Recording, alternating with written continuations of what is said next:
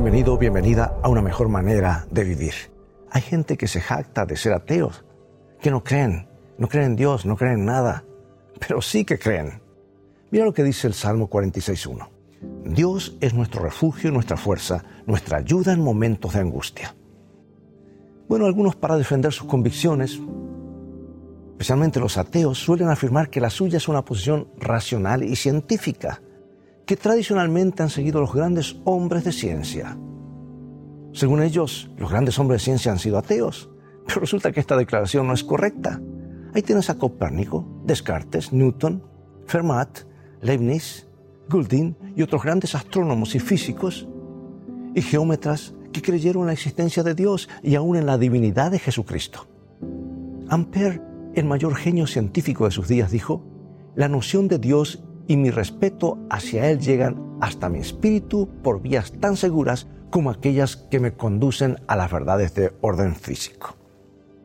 Lord Kelvin declaró, si concentras lo suficiente tus pensamientos, la ciencia te llevará a creer en Dios.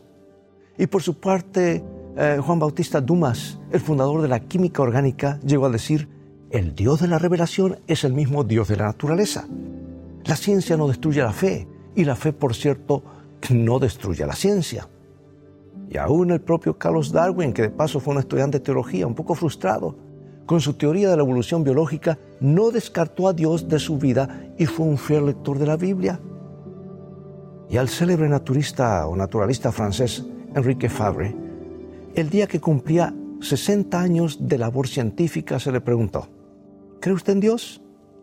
Y él contestó con toda franqueza, casi no puedo decir que creo en Dios, porque lo veo. Sin Dios, para mí todo es oscuridad y misterio. Antes me arrancaría la piel que la creencia en Dios.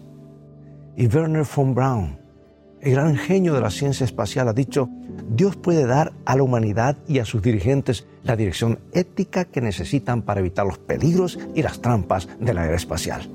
Pero solo podrá hacerlo si el hombre le vuelve a dar el lugar que le corresponde en su corazón.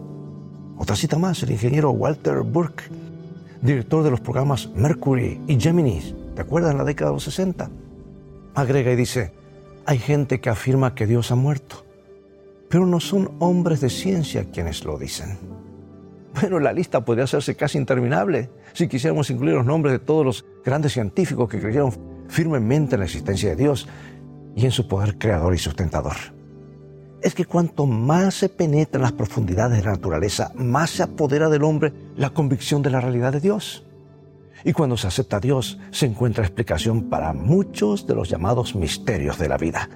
Pero muy especialmente, cuando se acepta a Dios y hay un deseo sincero de que rija la vida, entonces la fe comienza a obrar maravillas dentro del alma. Comprendemos que no estamos solos, que no caminamos a tientas y que somos hijos de Dios y no de la casualidad. Probemos pues aceptar a Dios como nuestro Padre amante y encomendémonos a su cuidado y pidámosle fuerza para este día.